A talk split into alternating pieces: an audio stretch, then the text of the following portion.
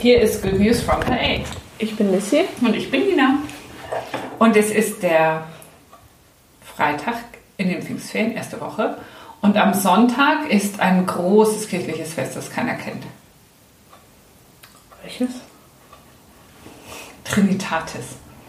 Habe ich schon mal gehört. Und echt? Also ich kenne den Namen. Hast du schon mal gehört? Hast, hast, du, hast du sogar schon mal gelesen? Hast du gelesen? Das war jetzt die Anspielung an alle Känguru-Fans. Ähm, genau. Fällt dir irgendwas dazu ein? Trinität. Ja. Dreifaltigkeit. Ja.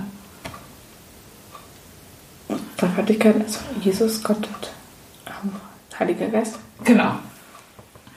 Also ich bin jetzt wieder, als ich die Predigt geschrieben habe, äh, hatte ich wieder das große Problem, mich zu fragen, möchte ich über den Sonntag sprechen oder über den Predigtext? Ein ganz großes Problem. Ja, das war eine richtig schwere Entscheidung. Richtig, das kann ich jetzt nach, voll nachvollziehen. Höre ich leise Ironie. Nein, weil der Predigtext für den Sonntag ist der aaronitische Segen, also der Segen, der immer zum Schluss äh, gesprochen wird. Da fragt man sich natürlich gleich, was hat das mit Trinität zu tun? Ja, erstmal gar nichts, das sind nur, der hat drei Teile. Deswegen. das ist Denn es gibt praktisch. Das ist eine gute, ein, ja, ja, toll, ne? toll. Und das Evangelium ist eben auch das ein total spannendes Gespräch zwischen Jesus und Nikodemus, aber ist auch eben, da geht es einmal um Heiligen Geist. Und das ist genau das Problem bei der Trinität, dass wir eigentlich eben glaube ich, nur zwei Bibelstellen haben, wo sie überhaupt erwähnt wird. Ja, warum? Der Heilige Geist wird doch voll oft erwähnt. Genau, der Heilige Geist wird erwähnt, Jesus wird auch ein paar Mal erwähnt, Gott auch, ne? Aber so diese Dreiheit gibt es eigentlich praktisch nicht. Hier muss ich halt mal selbst überlegen. Genau. Ja, und das haben die Kirchenväter gemacht. Welche Kirchenväter? Ja, alle. Vom ersten, von Stunde 0 bis 400 nach Christus haben sie sich alle überlegt. Und jetzt darf ich mir nicht, nichts mehr überlegen. Doch, natürlich. Aber, Kann ich auch noch Kirchenmutter werden? oh ja, Kirchenmutter klingt total toll. Okay, klingt netter. Kirchenmutter klingt, ja, ich kann leider nicht sagen, dass es damals irgendwelche Kirchenmütter gab, aber ab spätestens seit Katharina von Bucher, Hildegard von Bingen, oder, ja, also, 500 Jahre. Seit 500. naja, Hildegard von Bingen war die ja. Kannte ich auch, gell? Ja. Ähm, jedenfalls ist das Spannende, also ich habe ja jetzt ein bisschen länger über die Trinität auch so rummeditiert und mir überlegt, dass es für mich mit der Trinität ist wie beim Puzzeln. Vielleicht liegt das daran, dass ich jetzt in der Corona-Zeit hin und wieder mal gepuzzelt habe. Puzzelst du auch mal? Manchmal. Manchmal? Ein bisschen. Doch, Okay. Puzzle ist schon schön. Was ist das Schöne am Puzzeln? Wenn die Teile passen. Wenn die Teile passen. Ja. Erst hat man so Chaos, dann fängt man an so ein bisschen zu sortieren. Und dann, ich mag es am liebsten einen Rand zu machen, weil das macht immer, es geht immer schnell, hat man so den Rahmen und dann macht schon alles viel mehr Sinn, dann kann man sich schon so ordnen. Und die Teile findet man auch viel leichter, weil es nämlich nur eine, so, das ist auch gut. Genau. Und ich glaube, ungefähr so stelle ich mir das vor, wie das am Anfang mit den Kirchenvätern und der Trinität auch war. Die hatten so einen Rahmen, irgendwie Gott und Jesus und den Heiligen Geist. Das war der Rahmen. Und dann haben sie dann angefangen zu puzzeln. Wie verhalten sie sich jetzt zueinander und was sind ihre Aufgaben und so weiter. Und eigentlich gibt es meines Erachtens zwei Möglichkeiten, die Puzzleteile anzuordnen. Das ist nämlich so ein, so ein ich weiß nicht, gibt es das bei echten Puzzeln, dass man die auf verschiedene Weise anordnen kann? Also man kann sie hintereinander anordnen. Gott Vater, der Schöpfer, Jesus Christus und der Heilige Geist. Das wäre sozusagen die geschichtliche Abfolge. Ach so, wann was kommt. Also ich, mit Gott Vater, mit der Schöpfung fing alles an. Dann kam Jesus Christus und offenbart uns die Wahrheit. Und dann kommt der Heilige Geist und, und lässt diese Wahrheit für uns, inspiriert uns mit dieser Wahrheit. Aber wa wann weiß man eigentlich, dass es der Heilige Geist ist und nicht Gott? Weil ich meine, also ich meine, es gibt doch diese eine Geschichte, ich weiß gar nicht mehr, wie der hieß, dass es so brennt, der, dass der eine plötzlich, ich glaube, es war Moses? Dass, so ein, dass so ein Strauch brennt Ja, und dann so. Mose Genau. brennenden Dornbusch. Genau. Woher weiß man hier? Ich meine, der Heilige Geist hat ja auch so Flammen gemacht. Woher weiß man das jetzt? Ist das jetzt Gott oder ist das jetzt der Heilige Geist? Naja, also wenn man diese historische Blickweise hat, sagt, könnte man natürlich ganz einfach sagen, da war der Heilige Geist sozusagen noch nicht so richtig im Bild. Ja, also Ja, aber der warum kommt ja erst er an nicht- Pfingsten, also letztes Wochenende. Ja, ich weiß schon. Und die andere Sache ist, das ist, wäre genau die systematische, dass du versuchst, diese ähm, drei, die altkirchliche Tradition sagt Personen, Hypostasen, äh, die drei sozusagen in einem Kreis einzuordnen. Nicht geschichtlich nacheinander, sondern zu fragen, wie ist die Beziehung zueinander. Ja? Aber warum war das nicht Gott an der, am, am Pfingsten, sondern der Heilige Geist? Genau, weil jede dieser sozusagen unterschiedliche Aufgaben hat. Und wie kommt ihr überhaupt die, auf die Idee, dass da irgendwas anderes ist außer Gott? Ja, weil wir das in der Bibel finden. Steht da, das war der Heilige Geist. Ja. Aber warum ist nicht der Heilige Geist ein Synonym für Gott? Genau, das ist ja das Spannende, darüber haben sie sich ja so lange gestritten, dass eben der Heilige Geist auch Gott ist. Also die Trinitätstheorie ist eben drei ist eins. Und wofür brauchen wir dann drei?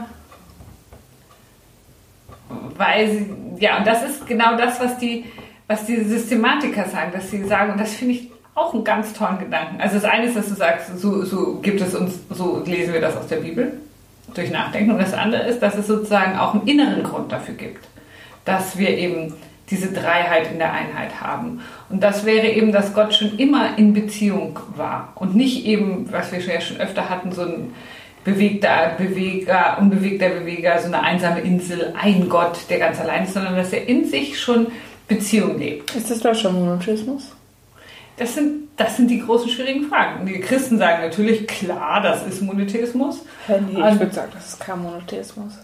Genau, und das würden, deswegen erschwert uns die Trinität den interreligiösen Religio äh, Dialog total, weil natürlich andere Religionen sagen, ja, ihr habt ja überhaupt keinen Monotheismus, ihr habt so einen Tritheismus. Und wir sagen, nein, es ist eine Gottheit in verschiedenen Ausprägungen. Schon, aber ich finde, das hat immer so unterschiedliche Funktionen. Also für mich ist es, Augustin hat mal gesagt, es ist so, äh, Gott ist der Lieben, es ist, Gott ist die Liebe, das, da haben wir auch schon, Gott ist die Liebe und, und wenn man das jetzt aufschlüsseln will, dann sagt man, ähm, Gott ist der Liebende, der Sohn ist der Geliebte und der Heilige Geist ist die Liebe, die sie miteinander verbinden.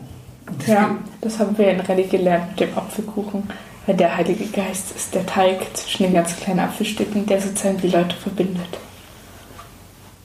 Ah, stimmt, ein Apfelkuchen. Ja. Das ja. ist heute schon ein gutes Bild mit dem Apfelkuchen. Das ist eigentlich schön, schon ein schönes, gutes Bild. Aber dann sind die Apfelstückchen ja die Menschen. Ja, ja, die Apfelstückchen sind die Menschen und der Heilige Geist ist sozusagen der Teig zwischen Apfelstückchen, der dafür sorgt, dass die Menschen nicht auseinander. Und das hätten wir so schön letzte Woche, als wir über den Geburtstagskuchen gesprochen ja, haben. Das, das war jetzt diese Woche. Aber auch schön. Genau, und für mich ist es eher so eine Frage der Puzzleteile, weil das auch eben so ist, bis es gepasst hat, hat es so ein bisschen gedauert. Passt es jetzt? Also für mich passt es schon, aber es bleiben auch, oder beziehungsweise eben, das ist ja, finde ich, und deswegen glaube ich, dass die Trinitätslehre noch einen weiteren Grund hat, dass es eben doch irgendwie so ein bisschen hakt. Also so ganz macht das nicht Sinn. Und das ist ja eigentlich gerade das Tolle.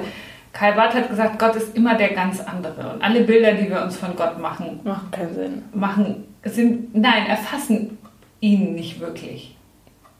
Ja, ja. weil wir nun mal ja. nur begrenzte kleine Menschen sind. Halt nicht wie bei Jupiter und Zeus, die so eine Personality haben. Es ist richtig leicht, sich die vorzustellen und so. Genau. Und die eben menschlich sind und wir können immer ihre Eifersucht und all sowas total verstehen, weil wir auch so sind. Sie sind eigentlich nur ein Widerspiegel in unserer eigenen Selbst. Sie leben halt nur ein bisschen länger und ein bisschen mächtiger. Und beim christlichen Gott ist es eben, gehört es zu seinem Wesen, dass er anders ist, als wir uns das, dass er immer noch mehr anders ist, als wir ihn uns vorstellen. Und ich finde, das macht die Trinität eben schon sehr deutlich. Aber benutzt du denn den Heiligen Geist? Also benutzen ist dumm, aber ich meine so, hast du wirklich eine Beziehung zum Heiligen Geist? Also für mich ist der Heilige Geist, also zum Beispiel bete ich ganz intensiv vor jedem Gottesdienst immer, dass der Heilige Geist kommt. Gerade aber jetzt, betest du zu Gott, dass der, er den Heiligen Geist schickt oder sagst du, komm, lieber Heiliger komm, Geist? Heiliger Geist. Ach so, okay. Und also das denke ich schon, dass eben, und ich glaube auch manchmal, dass das so ein bisschen Typsache ist. Also es gibt ja Menschen, die haben eine ganz große Jesusfrömmigkeit. Für Menschen, manche ist eben der Heilige Geist ganz wichtig, dieses verbindende Element. Andere sind eher, weiß ich nicht, in der Natur die Schöpfung oder irgendwie sowas. Und das ist, denke ich, auch okay, wenn man eben keins dieser, dieser äh, haben wir es wieder mit dem Aussuchen. Man kann sich mehrere Sachen aussuchen. Ja, ich denke, man kann sozusagen Schwerpunkte setzen. Ja. Also mein Schwerpunkt liegt sicher nicht auf dem Heiligen Geist. Wo liegt denn dein Schwerpunkt? Also auf Gott. Aber Jesus ist so der, so, das hilft. Ich glaube, ich glaube, jetzt wird es ketzerisch. Rede weiter, okay. Hä, warum? Ich sag doch gar nichts. Nein, sag, red einfach weiter. Hä, was ist jetzt denn daran so böse? Ich bete halt meistens zu Gott. Ja. Und Jesus hilft mir halt, es mehr zu verstehen, finde ich. Wenn ich etwas so nicht weiß, was man machen soll oder so, dann, oder wenn man so eine Idee. Also nicht, dass man sich jetzt mit Jesus identifizieren kann, weil ich meine, Jesus ist schon noch ein bisschen was anderes. Aber es ist leichter, so damit zu connecten, finde ich. Ja, entschuldige, dass ich dich eben unterbrochen habe. Ja, das ist. Gell? Ja. Deswegen ist halt nämlich für mich halt unterschiedliche Bedeutungen alle Sachen. Nur mit dem Heiligen Geist, da weiß ich nicht ganz so genau, was ich damit an- anfangen soll. Aber ich glaube oft, dass der Heilige Geist, vielleicht sind wir ihn so gewöhnt oder vielleicht merken wir ihn oft nicht. Er ist ja derjenige, der uns sozusagen wirklich bewegt und inspiriert. Ja. Und vielleicht, aber vielleicht ist das auch, ich meine, es gibt ja diese ganzen Pfingstkirchen und so, wo der Heilige Geist eine viel größere Rolle spielt. Ich glaube, dass aber ich meine, bei uns spielt, also, aber ich meine, die, meist, die meiste Zeit im Gottesdienst geht es ja auch gar nicht um Heiligen Geist. Also wir reden ja schon mehr über Gott und über Jesus als über den Heiligen Geist. Und ich meine, das ist ja auch, also jetzt so, wenn man jetzt mal darüber geht, so, ich meine, du betest auch meistens, wenn du jetzt als Kind so bist, dann kennst du halt die Gottes- und Jesus-Geschichten, aber du kennst, verstehst meistens gar nicht, was mit dem Heiligen Geist sich auf sich hat. Oder du betest auch, wenn du jetzt zum Beispiel, keine Ahnung, Tischgebet hast, sagst du ja auch meistens, lieber Gott, danke für das gute Essen. Du sagst ja nicht, lieber Heiliger Geist, danke fürs Ja, gute aber Essen. man muss natürlich schon sagen, dass, wenn wir sagen, lieber Gott, dann ist es diese Trinität. Ja, ja, ich weiß schon. Aber ich glaube, deswegen ist es für Aber viele Menschen sehr schwierig, mit dem Heiligen Geist, also, für, also ich kann mir vorstellen, dass es für viele Menschen schwieriger ist, mit dem Heiligen Geist so zu connecten, weil du es auch einfach gar nicht so viel gewohnt bist. Oder wir müssen halt sagen, in unserer Kirche ist der Heilige Geist vielleicht etwas, oder in unserer Theologie und in unserer Frömmigkeit könnten wir etwas stärker den Heiligen Geist anrufen und uns auf ihn beziehen. Ja. Haben wir das als Auftrag. Der Heilige Geist muss mehr gewürdigt werden. Was wollten wir also wirklich sagen? Diesmal darfst du sagen. Würdigt den Heiligen Geist. Wunderbar. Wir wünschen euch ein ganz gesegnetes Trinitätsfest. Feiert mit dem Heiligen Geist ein richtig schönes Fest. Und wir hören uns wieder nächste Woche. Bis dann. Tschüss. Tschüss.